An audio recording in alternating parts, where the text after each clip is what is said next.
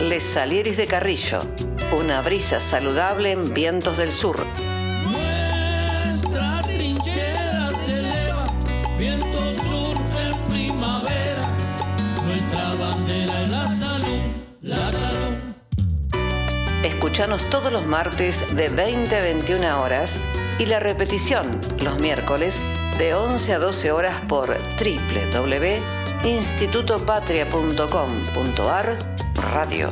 En Les Saliris de Carrillo, la editorial sobre políticas sanitarias, la columna de salud federal, entrevistas, música, la columna de humor, una brisa saludable en vientos del sur, la radio del Patria.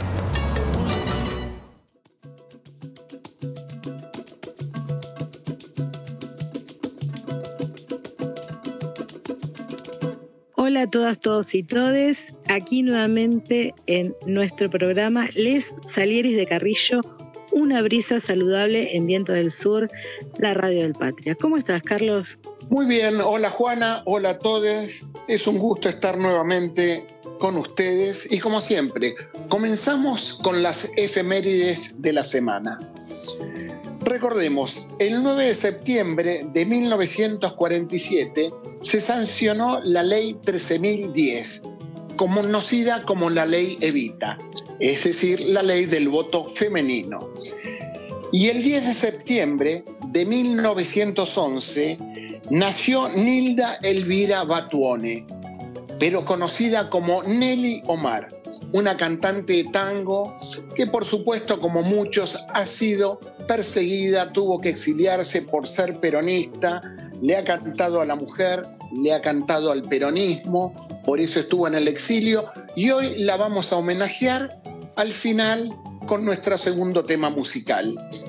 Y también el 10 de septiembre es el Día Mundial de la Prevención del Suicidio y también nos vamos a ocupar en una columna del suicidio.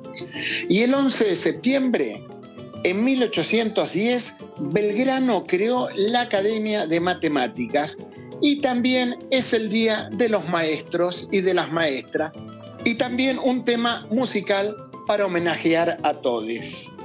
El 12 de septiembre de 1922 nace Antonio Cafiero, un gran político argentino con quien tuve el gusto de trabajar como asesor.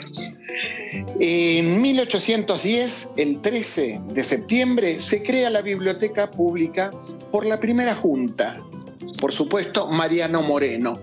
Hoy conocemos lo que es nuestra Biblioteca Nacional. El 14 de septiembre nace, pero en Uruguay, un gran poeta, Mario Benedetti. Quien no ha escuchado en la calle codo a codo somos mucho más que dos. Y hoy, 14 de septiembre, una efeméride muy especial, el cumpleaños de nuestra compañera María Alfonsina Fernández, a quien le decimos que lo cumpla. Feliz cumple, Alfonsina, pasala lindo. De parte de todos, les salieris de Carrillo. Y estas son las efemérides de la semana y Juana nos va a relatar un poco lo que aconteció en la semana a nivel político. Bueno, sabemos que este domingo los ciudadanos eh, votaron y se expresaron en las PAS. Y debemos hacer obviamente una lectura de ese resultado que no ha sido tan beneficioso, sino todo lo contrario, adverso para el gobierno nacional. Y eh, vamos a tomar una parte de unas palabras que dedicó a toda la militancia nuestro compañero y precandidato eh, Daniel Goyán. Y de ese eh, mensaje vamos a leer el último párrafo, donde expresó, cada jurisdicción deberá hacer su análisis y autocrítica y corregir lo que haya que corregir. Todos debemos hacerlo pero lo que debemos hacer es redoblar los esfuerzos. La militancia peronista y del campo nacional y popular no se da por vencida jamás. Nos levantamos de cada traspié y seguimos adelante. La patria nos necesita más que nunca. Vamos a redoblar los esfuerzos para revertir el resultado en noviembre. Podemos hacerlo Vamos a hacerlo. Un abrazo para todos y mucha fuerza. Así que bueno, agradecemos estas palabras eh, del compañero Goyan y eh, obviamente desde aquí de Les Alies de Carrillo eh, vamos a alentar fuertemente el trabajo militante para eh, redoblar esfuerzos, como dice el compañero, y poder vencer en las urnas eh, a nuestros contrincantes, obviamente que son los medios de comunicación, las grandes corporaciones, que siempre hacen con un mensaje perverso, mella en los más vulnerables. Así que fuerza y adelante. Así es, y les recomendamos que lo lean completo el mensaje de Daniel Goyan. Y por supuesto, vamos a tratar de que se dé vuelta todo. Y vamos a utilizar, hoy diría, un pensamiento, un chiste de Rudy para terminar esta parte política, que es para pensar lo que ha sucedido. Puede haber motivos válidos para no votar a los candidatos del gobierno, pero no hay ni uno para votar a la derecha. Es algo que debemos pensarlo. Bueno, comenzamos con nuestra editorial, donde se va a hablar de obstáculos en el antiguo SNIS y el Seguro Nacional, para poder pensar un sistema nacional integrado de salud.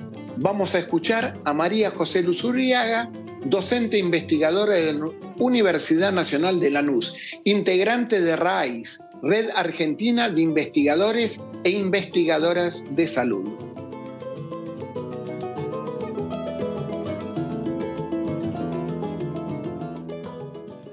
Lo, primero que, queríamos eh, eh, preguntarte, ¿no? En relación a, experiencias que, nos permitan pensar y llevar adelante un sistema nacional integrado de salud, es eh, qué obstáculos hubo con, con aquella experiencia en el último gobierno de Juan Domingo Perón, que fue el SNIS. En primer lugar, lo que está claro cuando se presenta esta propuesta, digamos que en principio que tiene como el apoyo político y está la decisión política para poder eh, llevar adelante eh, esta reforma del sistema, eh, lo que se empieza a ver a medida que va transcurriendo, van transcurriendo los debates es eh, una falta de, de, apoyo por parte de las corporaciones eh, que conforman el sector. corporaciones, estamos hablando de colegios médicos, corporaciones, digamos, de tanto las cámaras que aglutinan a, los prestadores, a los sanatorios y clínicas privadas, fundamentalmente, mm. y también, eh, digamos, una parte importante, digamos, del sindicalismo, y posteriormente también va a haber una pérdida de apoyo de eh, algunos sectores del peronismo. No es un tema que, digamos, todavía no, he profundizado en algunas cuestiones más, digamos, no, fui parte, digamos, no estoy ahí, pero lo que dicen que vienen estudiando este tema es que, eh, digamos, claramente lo que siempre aparece, digamos, eh, en los momentos en que se empiezan a pensar eh, cambios más bien estructurales del sistema, de nuestro sistema en particular, eh, aparece la resistencia de los que, digamos, de alguna manera tienen, han tenido, desde que se desarrolla el sistema de salud argentino, el control sobre los recursos técnicos, financieros y, materiales, ¿no? Que las, son las corporaciones médicas, las corporaciones de sanatorios clínicas privadas y las obras sociales. Entonces, eh, esta, esta propuesta que buscaba, digamos, avanzar en una mirada más integradora y más eh, equitativa del sistema, ponía en tensión eh, esta, esto lo que se llamó el pacto corporativo, ¿no? Eh, digamos, no, este tipo de propuestas no son generalmente bien recibidas por quienes están manejando y tienen el control de los recursos. Entonces ahí hay como una primera cuestión a tener en cuenta siempre que estamos pensando estas propuestas que son más de fondo eh, y que, como vemos, digamos, todos apuntan a, digamos, a, mejorar, digamos, eh, la, digamos, el acceso al sistema, ¿no? De todos modos, María José, eh, se pudo implementar en algunas provincias, ¿no? Esta propuesta, que en ese momento el, el, el, el, ministro el ministro de Salud era Domingo Liota sí, se pudo implementar, como vos decís, en algunas provincias, particularmente, bueno, en Río Negro, Chaco, eh, La Rioja y San Luis. Eh, de alguna medida, digamos, ella se incorporó eh, de alguna manera e, este esta propuesta, pero eh, digamos, digamos de lo que fue el proyecto inicial a lo que digamos se fue como, bueno, básicamente digamos después quedó, no creo, digamos, vino el golpe, ¿no? Y el golpe lo directamente ahí ya la, eh, digamos, eliminó, eh, digamos, la ley se iba a sancionar, digamos, lo que pasa es que, digamos, con, el golpe esto no, se, no se mantuvo, digamos, en vigencia. Eh, pero también, digamos, ya el momento que eh, lo que se aprobó ya estaba muy lejos de lo que se había pensado inicialmente, digamos, ya se, estaba planteando la voluntariedad, la voluntariedad de adhesión de las horas sociales, digo, ya pasaba a, no, no perdía, digamos, esa mirada de integralidad que, con la cual fue pensada claramente digamos, por ahí como, y, entiendo que hubo también una eh, falta de acompañamiento social en este debate y, de cómo, digamos, esto de cómo, lo que hablamos hoy en día, digamos, de cómo cómo la sociedad se involucra en este en este debate y en la construcción de, lo que sería eh, este este nuevo eh, sistema de salud digamos no no eso también es otro tema digamos que tiene que que creo que tiene que estar presente cuando pensamos las resistencias o o cuáles fueron los obstáculos para poder avanzar en una propuesta, digamos, de, un sistema nacional de salud. Ahora, ahora me gustaría llevarte a, otra experiencia ¿no? que tiene que ver con el retorno de la democracia, que de alguna forma intenta reformar el sistema de salud, pero también da para pensar el término, ¿no? que es seguro de salud con Aldo Neri, ¿no? como ministro de salud en el gobierno de Ricardo Alfonsín. Sí, eh, digamos, nuevamente te, eh, te, comento que también es interesante hablar de que Aldo Neri eh, fue parte, digamos, de, la elaboración del proyecto del SNIS eh, que trabajó Liota. Digamos, él ya venía con esa experiencia previa y, digamos, con lo que pasó de por qué no logró implementarse. Y es interesante porque ahí, digamos, en el proyecto que va a elaborar Neri, incorpora justamente, le da un lugar muy importante a las horas sociales. Digamos, la idea justamente es de pensar en un seguro pero digamos, donde haya un rol bastante, donde se le da un, rol, digamos, de digamos, de, conducción, digamos, y se aclara, digamos, que el Estado no tiene, está muy lejos de querer apropiarse y hacerse cargo de las obras sociales, ¿no? Como que me parece que ahí hubo como un aprendizaje de lo que fue la experiencia anterior. De todas maneras, también esto, digamos, es lo que, lo que, digamos, cuentan quienes fueron parte, digamos, de ese proyecto, es que en un primer momento, digamos, eh, tuvieron el apoyo y hubo voluntad política y estuvo el apoyo también, digamos, de tanto de la CGT como de, las diferentes corporaciones y de los ministros también de salud de las provincias, que en el, en el COFESA, digamos, que es el Consejo Federal de Salud que hoy todos conocemos, tuvo el apoyo a este proyecto. Pero eh, al poco tiempo, eh, esto, digamos, este, este apoyo se comienza a perder y si bien, o sea, llega, digamos, a ser presentado, digamos, por, por Alfonsín en el, en, el Congreso y con Aldo Neri, eh, también, digamos, no llega a, digamos, queda sin efecto, digamos, se transforma después en lo que van a ser las leyes que hoy tenemos, que son la 23 y 60 y 23 y 61, que, digamos, vuelven a básicamente lo que era la ley 18610, en la cual, eh, digamos, lo que se proponía, digamos, Aldo Neri con esta idea de integralidad y de, de, un sistema eh, como que, realmente, digamos, pusiera en cuestión esta lógica, digamos, con eh, fuerte presencia del sector privado y con una dispersión, digamos, importante de lo que es eh, la seguridad social, no, no, no logra, digamos, instalarse. O sea, no, no es el proceso, digamos, esas leyes no representan, es como que fue un resultado bastante lejano a lo que se buscaba. Porque digamos que estas leyes, digamos, hay una que se llama la Ley 2361, se llama eh, Sistema Nacional de Seguro de Salud, digamos, en un punto pareciera que hiciera referencia a algo unificado, ¿no? Eh, y no. Este, y es interesante porque se vota el 30 de diciembre de se, mm, digamos, esta se sanciona el, 30 de diciembre de 1988, o sea, sabemos que un 30 de diciembre, digamos, eh, hubo como una cierta eh, una necesidad de, que se aprobasen en un momento rápido cuando nadie estaba prestando atención en lo que pasaba en el Congreso, ¿no? Un 30 de diciembre. Sí, sí, sí, bien, bien sobre tablas, digamos, ¿no? Exactamente, sí, sí. Sobre tablas. María José, te agradecemos muchísimo, ¿no? La historia tiene esta, ¿no? Esto, ¿no? Las continuidades, rupturas, desarrollos, avances, retrocesos, ¿no? Bueno. Bueno, muchas gracias a vos. De nada sirven las conquistas de la técnica médica si ésta no puede llegar al pueblo por los medios adecuados. Ramón Carrillo.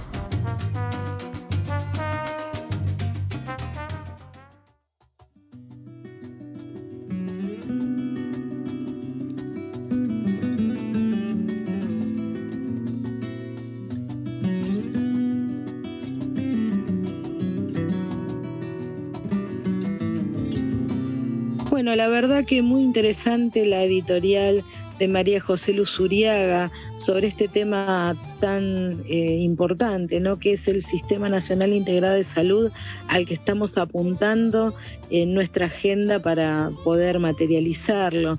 Y recordando obviamente todo lo que ella comenta aquí, que todas estas propuestas de fondo que puedan modificar un sistema de salud que sea equitativo, siempre han generado a lo largo de la historia resistencias en diversos actores de la sociedad y en general obviamente en las corporaciones, sindicatos, y demás, porque pareciera como que se tocan intereses muy delicados. Pero bueno, uno tiene que apuntar a tratar de poder defender los derechos eh, con este sistema integrado de salud y lograr el, reparto equitativo de lo que le corresponde a cada uno. ¿Vos qué pensás, Carlos? Es muy interesante todo lo que habla. Yo quisiera destacar un par de cosas y sería bueno después aclararlo bien porque habla de ciertas leyes, la 18.610, que fue hecha en la época de Onganía, es una ley de la dictadura, y la 22.269 es de otro dictador, Videla. Pero cuando María José Luzuriaga habla que entre gallos y medianoche, porque el 29 de diciembre del 88, ya en época de Alfonsín, se hace la ley 23.360, dice, ¿por qué en esos momentos? Bueno, Recordemos que las sesiones extraordinarias son por pedido del Poder Ejecutivo y con temas específicos. Tendríamos que buscar o pedirle también que aclare un poco esto, porque son temas que se plantean, que pide el Poder Ejecutivo, es porque se necesitan. De hecho, derogamos dos leyes de dos dictaduras. E, esto es lo importante. Es como cuando en estos momentos a veces se pide algunas leyes y nosotros tenemos gente que no está en contra de poder este, beneficiar a la clase trabajadora. Bueno, y seguimos en nuestro programa con la entrevista que nuestra compañera Ana Vera Mate Pérez le realizó al farmacéutico Adrián David Tejerina de Tafí Viejo Tucumán. Eh, trata de automedicación, así que vayamos a escucharlo. ¿Cuál sería el problema que puede generar la automedicación? Bueno, cuando uno habla de automedicación, se está refiriendo a lo que un paciente se autoadministra para tratar de resolver o paliar eh, alguna afección que tiene. Un dolor de garganta, goteos de nariz, cuando te gotea la nariz, un dolor de cabeza, un dolor de espalda, y va y compra la medicación que considera pertinente.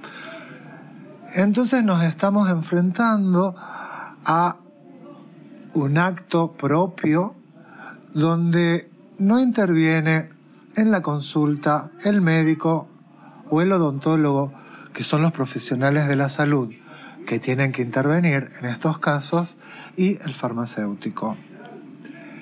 Lo que sucede con la automedicación es que por más que yo vuelva a sentir un síntoma semejante a alguno que haya tenido con anterioridad, eh, no tengo la certeza que esa manifestación tenga el mismo origen de lo que ocurrió anteriormente. Entonces, eh, de verdad, no es aconsejable para nada automedicarse, siempre tiene que estar un médico o un farmacéutico o un odontólogo en el medio de toda esta cuestión para que de esa manera evitar problemas por una mala administración, por no considerar las contraindicaciones y los efectos adversos. Es decir, no nos automediquemos, todo tipo de automedicación no es responsable, aunque nos resulte complejo, molesto, incómodo, siempre es necesaria la consulta al profesional pertinente para la prescripción. La prescripción es la receta que recibe el paciente con el nombre del medicamento y las indicaciones en cada cuánto tiempo la toma ¿Sí? Comentanos la importancia que tiene a partir de un diagnóstico realizar el tratamiento completo. Cuando uno está haciendo un tratamiento medicamentoso, ya sea por una afección crónica o una afección aguda, tiene que completarlo al tratamiento.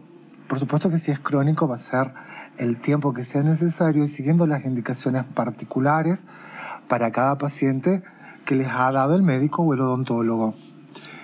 En el caso de, las afecciones eh, agudas, mm, en los cuales tenemos que usar antibióticos, ya sea porque tenemos alguna infección urinaria, por ejemplo, o, tenemos alguna infección en la garganta, o cualquier otro tipo de infección que sea tratada con antibióticos o quimioterápicos, tenemos que completar todo, todo, todo hasta la cantidad de días que nos sugieren. Supongamos que es un antibiótico que tenemos que tomar dos veces al día durante siete días, por más que uno se sienta bien o mejor al tercer, cuarto día, debe completar la semana de tratamiento y así hacerlo siempre, sin dejar comprimidos afuera. Ah, no, ya me siento bien. No, hay que consumir todos los comprimidos del blister hasta la fecha indicada y si es un tratamiento crónico,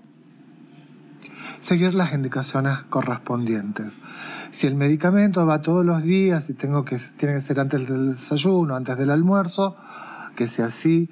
Si tengo que consumirlo, a, bien me levanto y esperar media hora o una hora para desayunar, lo hago así, porque esa es la manera que está demostrada que va a dar resultado el tratamiento. Frente a las enfermedades que genera la miseria, frente a la tristeza, la angustia y el infortunio social de los pueblos, los microbios, como causas de enfermedad, son unas pobres causas. Ramón Carrillo.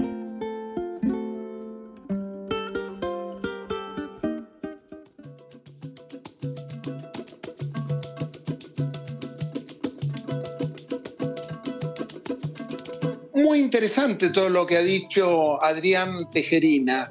Y creo que es eso, ¿no? La importancia de consultar al médico o al farmacéutico, esto que siempre hemos tenido en los barrios, lamentablemente en la ciudad de Buenos Aires no, porque tenemos esas grandes cadenas que por suerte, entre otros lugares del país, en la provincia de Buenos Aires tienen prohibido la entrada y seguimos teniendo el farmacéutico amigo y hay que seguir los tratamientos, completarlos.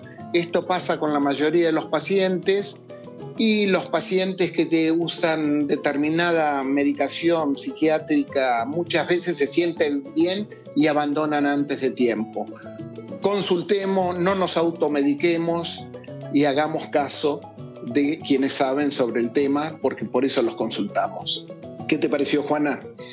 Sí, la automedicación es un sinónimo de una conducta de riesgo, ya que, digamos, tomar medicación que no sabemos manejar, como sí lo hacen los profesionales de la salud, pueden llevar a conductas tóxicas, a efectos adversos que realmente desconocemos porque no, no somos duchos en la materia y la verdad que también eso de tomar antibióticos y demás trae la famosa resistencia en las bacterias y llega un momento que le quitamos las herramientas a nuestros profesionales de la salud para poder curarnos. Así que tenemos que ser cuidadosos y no hacer cosas que ponen en riesgo nuestra salud y nuestra calidad de vida. Así que eh, muy buena la eh, nota del farmacéutico Tejerina, muy, muy interesante que se recete por genérico y no por nombre comercial. Importantísimo. Bueno, y ahora vamos con lo prometido, nuestro primer tema musical. Por el Día de los Maestros y las Maestras, vamos a escuchar a Mercedes Sosa cantando Campana de Palo.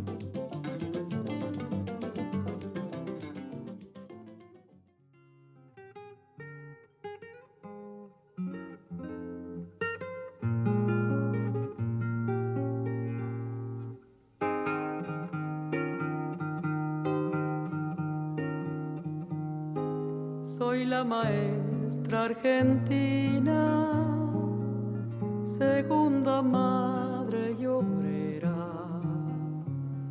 Mis niños andan descalzos, mi escuela es una tapera. Mis niños andan descalzos, mi escuela es una tapera. Soy la que forma destinos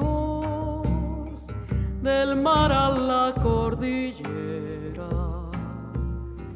donde no existe la tiza y el libro es una quimera, donde no existe la tiza y el libro es una quimera.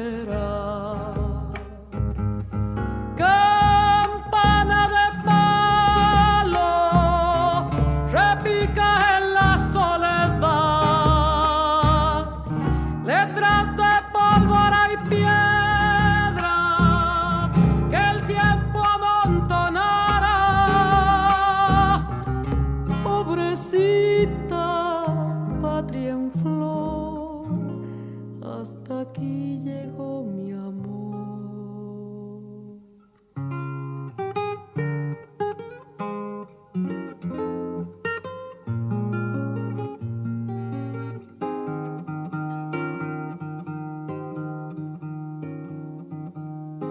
Soy la maestra argentina,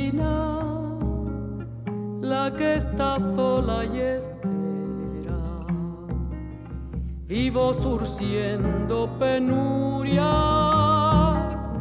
y consolando miserias.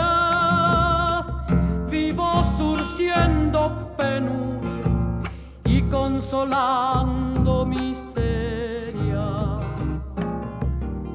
Soy la que enseña a sus hijos a venerar la de este país generoso,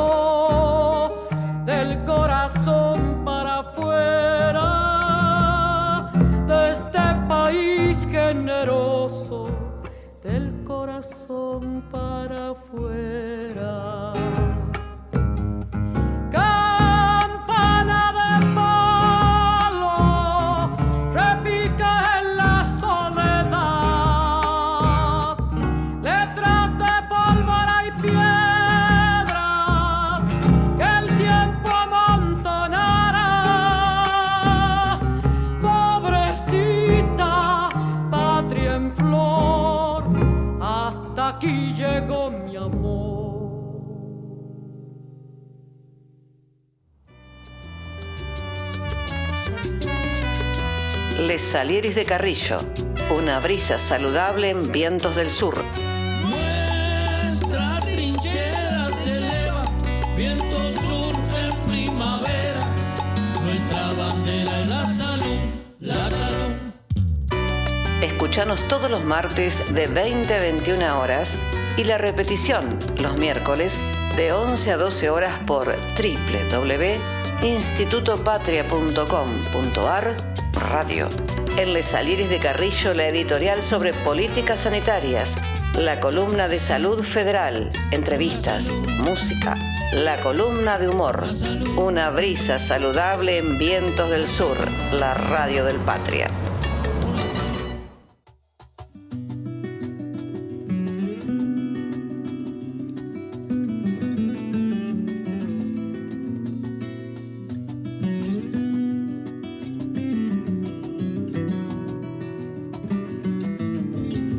Bueno, la verdad que muy lindo, muy emotivo el tema musical eh, en homenaje a nuestros maestros y maestras, así que feliz día para ellos que cuidan de nuestros niños con tanto amor y tanto cariño. Eh, así que eh, bien merecido ese día. Y continuamos nuestro programa con la columna de salud federal con una pregunta. ¿Cómo agradecerías al personal de la salud tan firme durante la pandemia? Y en esta parte 2 vamos a escuchar testimonios que han recogido nuestros compañeros a lo largo y a lo ancho del país. Así que estemos atentos.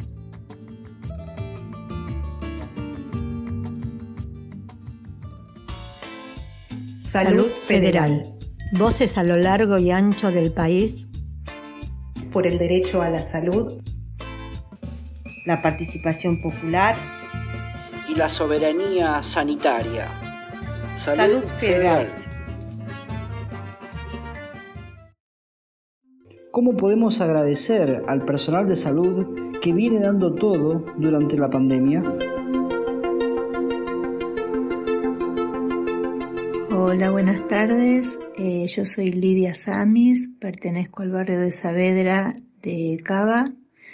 Eh, soy una adulta mayor, participo en un centro de adultos mayores, me gusta el trabajo digamos, que se puede hacer en el barrio. Hace poco que me jubilé y estoy muy contenta más allá de la pandemia que venimos padeciendo todos. Y en este tiempo que tengo para reflexionar, mm, me parece que tenemos que ser muy agradecidos con aquellas personas que han dado su tiempo, su trabajo eh, y muchas veces su vida para cuidarnos a todas y a todos. Eh, no sé si han sido realmente reconocidos o si nos acostumbramos como a tantas cosas que la vida pasa y, y, y no somos merecedores todos y todas de cuidado. Los médicos fueron imprescindibles y todos los trabajadores de la salud a los cuales hay que reconocer y agradecer, entiendo yo, eh, por su labor, su entrega este, y bueno, eh, quería decir eso y compartirlo. Gracias.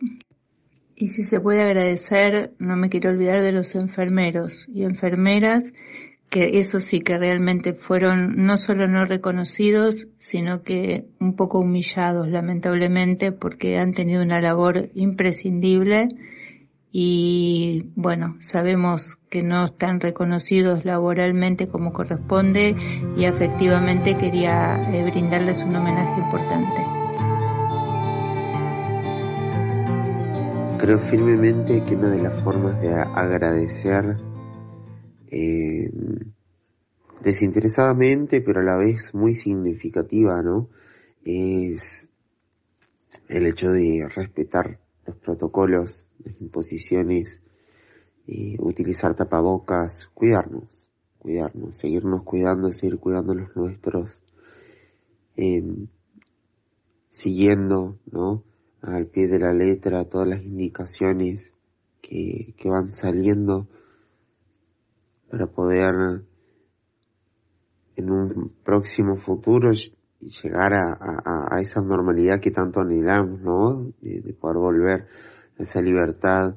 Eh, siento que es la forma en la cual no solamente vamos a llegar, ¿no? A, a esta normalidad más rápido, sino también de, pleno agradecimiento eh, a todas estas personas que dejaron cuerpo y alma y a veces la vida, ¿no? Para,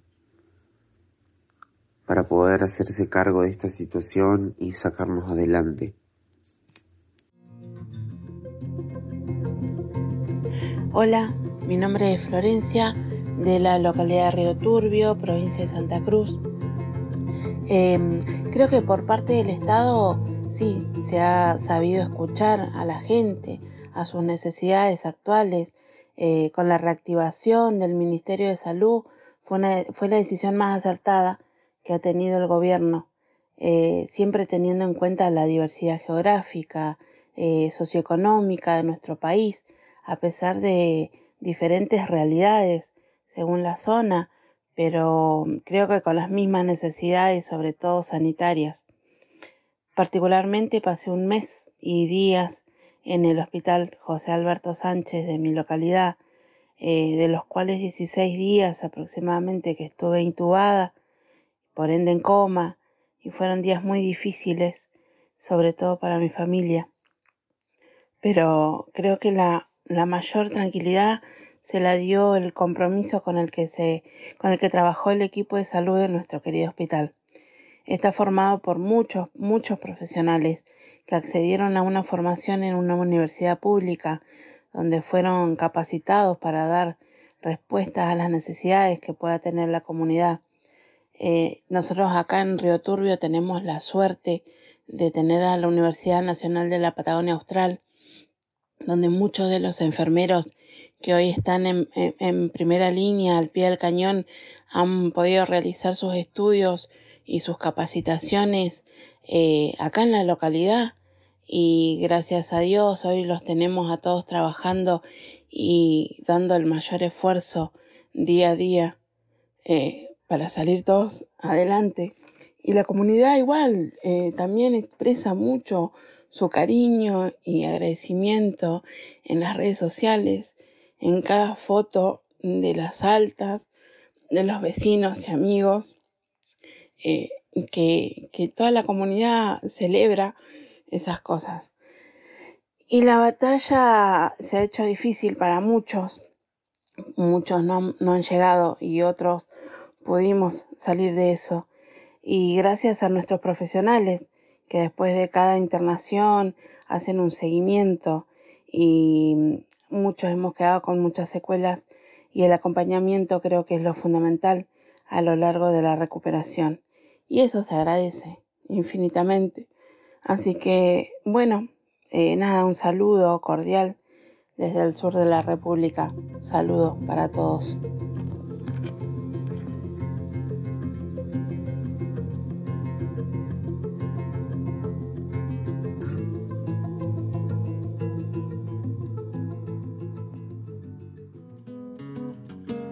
Los problemas de la medicina como rama del Estado no pueden resolverse si la política sanitaria no está respaldada por una política social. Del mismo modo que no puede haber una política social sin una economía organizada en beneficio de la mayoría. Ramón Carrillo.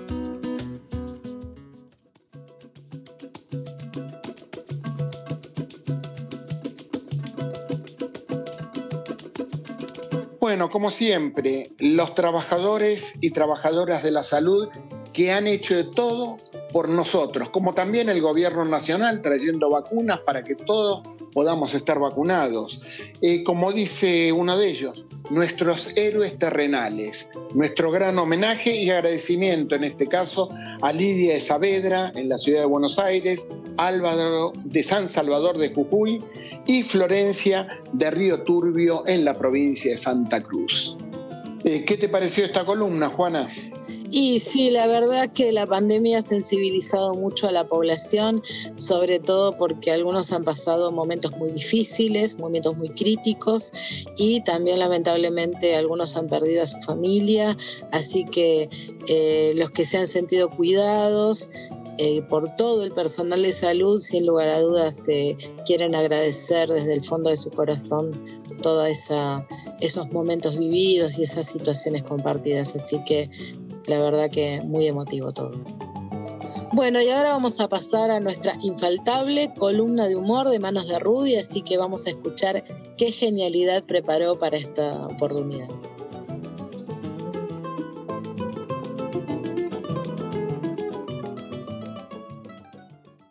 Podríamos hablar, pero hay veda. Alerta, alerta, alerta, alerta. Esta columna fue grabada previo a las elecciones del domingo 12 de septiembre. Cuarenteneros, pandemiardos, pandemiardos, aisladitos, precovidas, precovidas, nostálgicos del mentón ajeno, emparvijados, adaciades, ¿cómo va? Estamos viviendo tiempos preelectorales en este momento, ya cuando están escuchando ustedes, no. Pero ahora estamos en los días en los que cualquier cosa que uno diga puede ser interpretada como que está haciendo campaña. Es más, hasta el silencio puede ser tomado como que uno está favoreciendo a determinado candidato por no denunciar lo que está haciendo otro. Si uno se rasca, puede ser propaganda opositora. Si uno tiene relaciones sexuales, es un militante peronista, salvo que las tenga solito, porque ahí puede ser tomado como libertario, o que justo en ese momento te llame tu mamá por teléfono, entonces es claro, vos votás a randazo. Si uno fuma un porro, depende en qué barrio lo haga, será de uno u otro bando. Y si se autopercibe esquiando en Suiza, aunque esté vendiendo palta en el Parque Centenario, también. Así de dura viene la mano. Podríamos hablar de política, ¿no? Decir que hay dos proyectos, uno que construye como puede, con ensayos y con errores, el otro que destruye todo lo que puede hasta los sueños. pero eh, sería visto como propaganda electoral, porque todos saben quién está en uno y quién está en otro. Podríamos hablar de salud, mostrar que hay quien intenta que todos los argentinos estemos vacunados, que podamos salir a la calle racionalmente tranquilos, y hay quien se la pasó diciendo sucesivamente que el virus no existe, que las vacunas son veneno, que son pocas, que no son las que a ellos les gustaría, que el gobierno primero debería probarla con sus amigos, que está muy mal que primero pruebe con sus amigos, y así sucesivamente. Sería hacer campaña, estamos en veda. Podríamos hablar de ecología y mencionar la idea de ofrecer al FMI destinar una parte de la deuda a mejorar el planeta, o bien mencionar la idea de quienes creen que ante un incendio forestal lo que hay que hacer es rezar. No, otra vez estoy haciendo campaña. Podríamos hablar de equidad, mencionar a quienes tratan como pueden de que todas las personas, sin distinción de nada, tengamos derechos y obligaciones parejos, sin privilegiados o mencionar a quienes hablan de meritocracia, la palabra que se les ocurrió para representar la más salvaje dictadura del mercado. Pero allí ya estaríamos haciendo proselitismo barato. Bueno, porque digo barato, porque si fuera a favor del neoliberalismo sería proselitismo, pero caro. Podríamos hablar de jubilaciones, mencionar a quienes creen que los las les jubilados somos nosotros mismos dentro de algunos años. Por otro lado, a quienes creen que la gente vive demasiado, pero eso está muy mal porque sería disputarles el voto para mí. Podríamos hablar de interrupción voluntaria del embarazo y decir que hay quienes lo ven como un tema de salud pública, que se trata de que no haya más muertes por abortos clandestinos. Y por otro lado, a quienes lo ven como un gran negocio electoral, por lo cual propuso cuando era gobierno que se debate pero que no salga como ley. Pero si nos metemos en eso estaríamos modificando el voto de los que aún no nacieron. Podríamos hablar de economía y mencionar a quienes tienen que hacerse cargo de una tremenda deuda que no contrajeron y por otro lado a quienes no se hacen cargo de una tremenda deuda que sí contrajeron. Esto ya sería militancia de la más flagrante.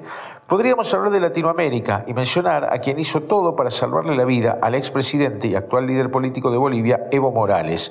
O mencionar a quienes pusieron recursos a disposición del golpe y además dijeron que no era un golpe, ni motín ni puch. Tal vez trataron de que creyéramos de lo que estaba pasando era un producto, era el producto de un porro de mala calidad comprado en el barrio equivocado. Sería meternos en asuntos de otros imperios. Podríamos hablar de persecuciones y mencionar a quienes se quedaron en el país mientras eran públicamente escarnecidos y prejuzgados, y a quienes, ante la menor duda y ante la bien probada sospecha, huyen al exterior, a la victimización o al refugio blindado que le brindan los medios económicos. Pero esto sería atentar contra la libertad de free expression. Así que mejor hablemos de la bella naturaleza, del hermoso sol, de la romántica luna, del maravilloso paisaje que tenemos, por ejemplo, en la costa de nuestra querida capital. Hoy me parece que nos estamos metiendo en un lío. Bueno, por las dudas, dejamos aquí y espero que estén todos y todas y todos muy, pero muy bien y que hayan votado con felicidad y bien. Mientras los médicos sigamos viendo enfermedades y olvidemos al enfermo como una unidad biológica, psicológica y social, seremos simples zapateros remendones de la personalidad humana. Ramón Carrillo.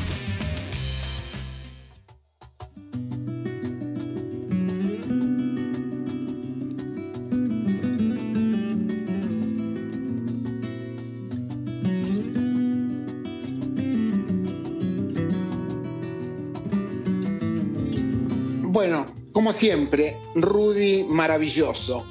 Suscríbanse a RS Positivo en YouTube y ahí van a seguir escuchando a Rudy. Y como siempre, él nos aporta sus plaquitas y ya tuvimos una al principio y ahora creo que es una autocrítica también esta placa. Si tenemos en cuenta lo que dijo Tolosa Paz, lo del domingo fue un voto de castidad. Así que Piensen en todes y suscríbanse a RS Positivo en YouTube. Bueno, y vamos a pasar a escuchar nuestro segundo tema musical, eh, La Descamisada, en la voz de Nelly Omar y un homenaje para ella.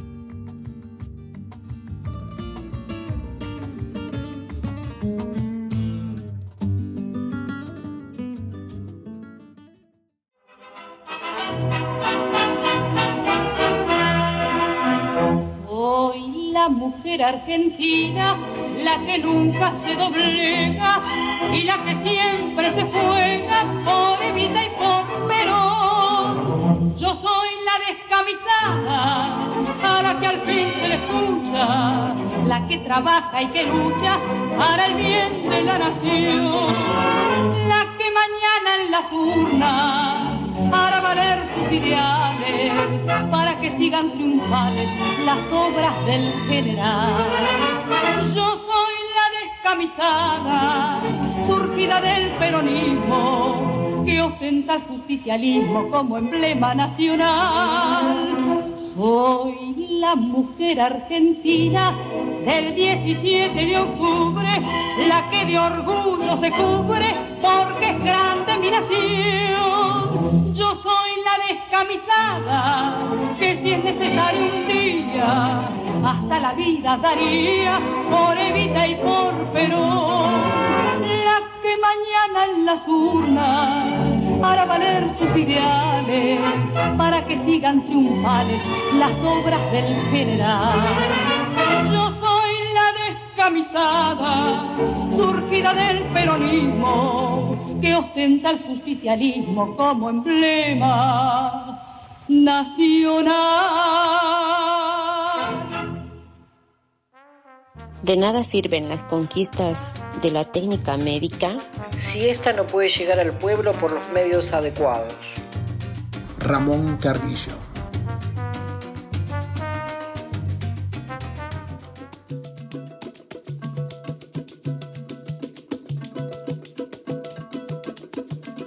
Bueno, hermoso el tema musical, eh, un gran recuerdo, Nelly Omar. Y saben que en el año 2011, con 100 años, fue a votar una maravilla de mujer. Y ahora pasamos a la entrevista, en este caso también por el Día Internacional de Prevención del Suicidio. Vamos a hablar sobre el tema la licenciada en Trabajo Social Amira Mazú, directora del Centro de Día El Árbol. Desde Santa Cruz la escuchamos a Amira Mazú.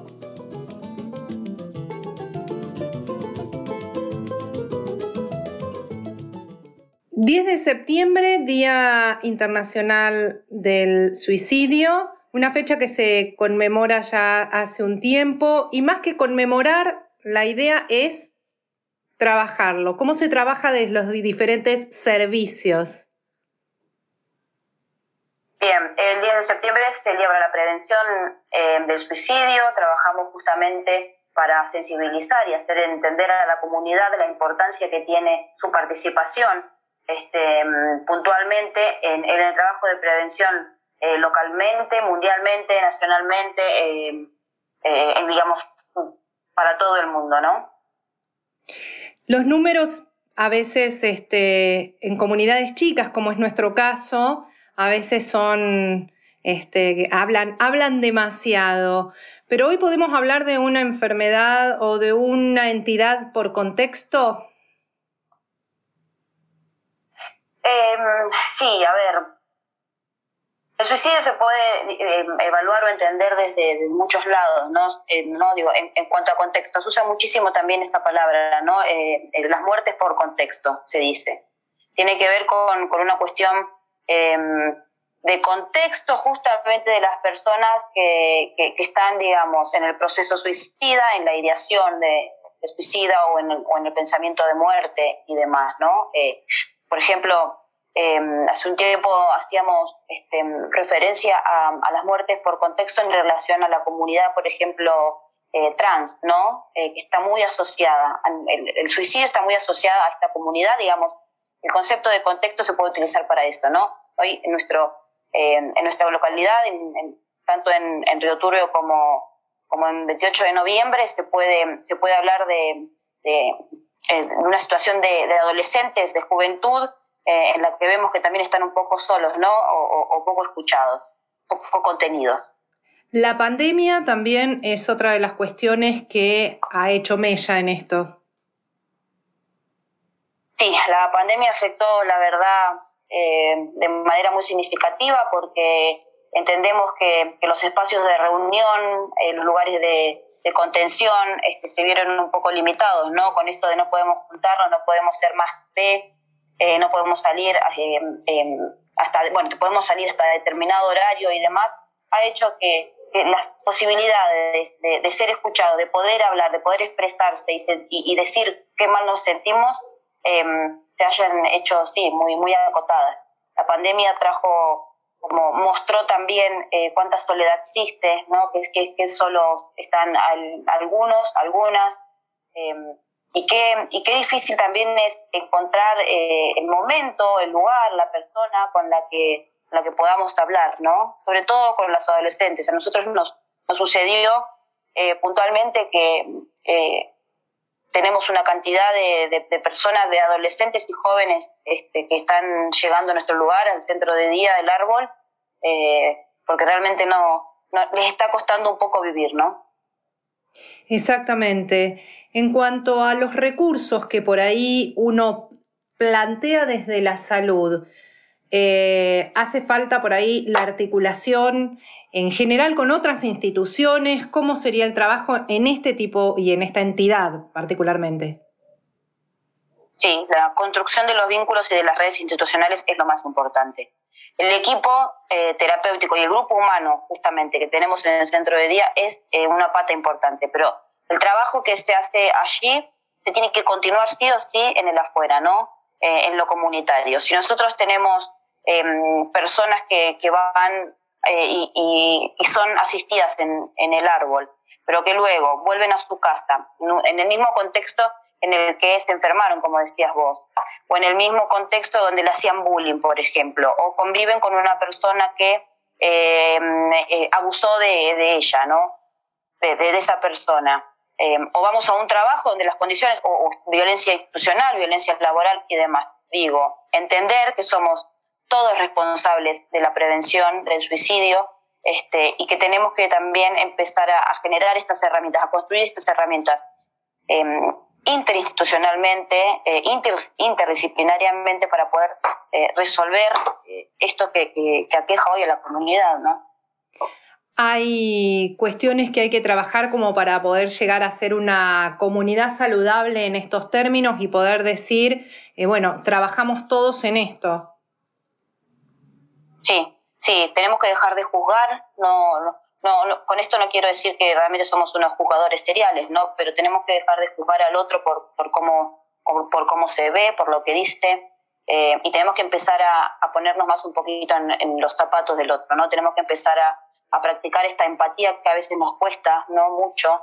Tenemos que poder entender que nuestro dolor no es el mismo dolor que la otra persona puede sentir, que lo que a nosotros nos afecta de una manera, al otro definitivamente le está afectando de otra. Algunos tenemos eh, eh, recursos, tenemos eh, diferentes capacidades para resolver las problemáticas, ¿no? Los problemas, lo que nos hace sentir mal. Hay personas que no pueden realmente, que no tienen esa capacidad. Ahí es donde tenemos que estar nosotros acompañándolo, preguntándole qué podemos hacer por ellos, de qué manera los podemos ayudar y entender que mm, está bien sentirse mal y está muy bien pedir ayuda. Sí, eso es muy importante. Una última cosita antes de terminar y tiene que ver con una actividad que genera, una de las tantas actividades que genera el árbol y en el marco de esta semana hay una actividad que van a poner carteles. Contanos un poquito, Amira, a nosotros y a todo el país que nos está escuchando. Sí, eh, nuestro pueblo, bueno, es la cuenca carbonífera, ¿no? Estamos metidos como en, el medio de, un gran bosque. La idea de poder colocar los carteles tiene que ver con poder situar eh, lugares claves que se relacionan constantemente con, los suicidios em, y poder brindar un mensaje para esa persona que, va a esos lugares claves que nosotros sabemos que, es probable que, allí acudan eh, y que en ese momento puedan leer, por ejemplo, que las cosas pueden mejorar, que hoy es un mal día, pero que mañana puede ser mejor, ¿sí? que no se rindan, que los afectos, los amigos, eh, la familia lo, lo, están esperando en casa, que se anime a hablar, que pedir ayuda no está mal, que por lo contrario eh, está bien, y que está bien también sentirse mal. ¿no? La idea es poder em, poner estos carteles en estos lugares, em, van a ser... Eh, por el momento son aproximadamente 7, 8 carteles que vamos a colocar en, en Río Turbio y en Julia Dufur. Julia Dufur es un barrio que está un poco alejado del pueblo. Em, pero bueno, con, con, estos mensajitos, ¿no? Eh, lo estamos haciendo ahí en el centro de día, en el espacio de, de taller de, de, carpintería, con nuestros usuarios y nuestros profes a cargo, eh, todos pintados de color naranja, porque es el, el color del símbolo del lazo de la prevención del suicidio. Eh, y también hemos podido conseguir cinta refractaria para, para que brillen en la oscuridad, porque eh, lo cierto es que estas situaciones, cuando alguien está perdido o desaparece o pide o deja una carta, eh, siempre se hacen, digamos, en horarios nocturnos, ¿no? Así que bueno, esa es la idea, para que ellos en ese momento de tanta angustia y tristeza puedan entender que hay alguien más que los está esperando y que, y que no todo está, está tan mal, que puede estar mejor. Gracias por tus palabras, Amira. Muchísimas gracias. Frente a las enfermedades que genera la miseria, frente a la tristeza, la angustia y el infortunio social de los pueblos, los microbios, como causas de enfermedad, son unas pobres causas. Ramón Carrillo.